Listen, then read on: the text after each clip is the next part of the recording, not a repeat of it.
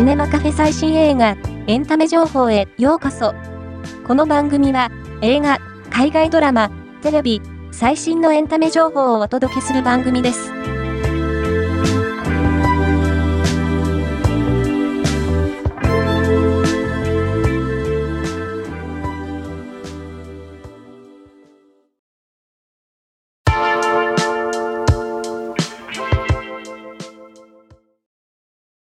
東京ディズニーシーファンタジースプリングスホテル内に誕生するフレンチダイニング、ラリベリュールで、グリーティングに登場するキャラクターが、ミッキーマウスということが分かった。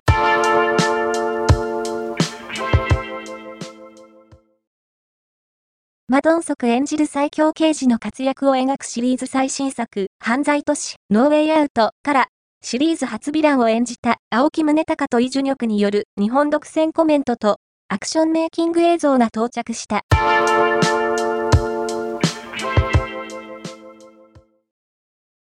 椿の花咲く頃のカンハヌルとカンコンのチョンソミンが共演した。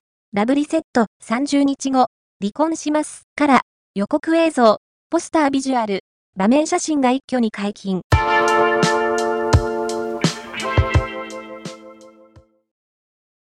リリー・フランキー主演の日映合作映画、コットンテールより、予告編とポスター、場面写真が解禁。キャストコメントも到着した。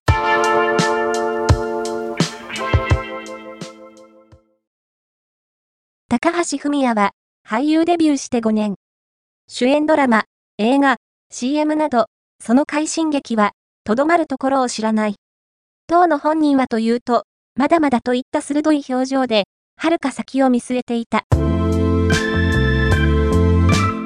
今回の紹介は以上です。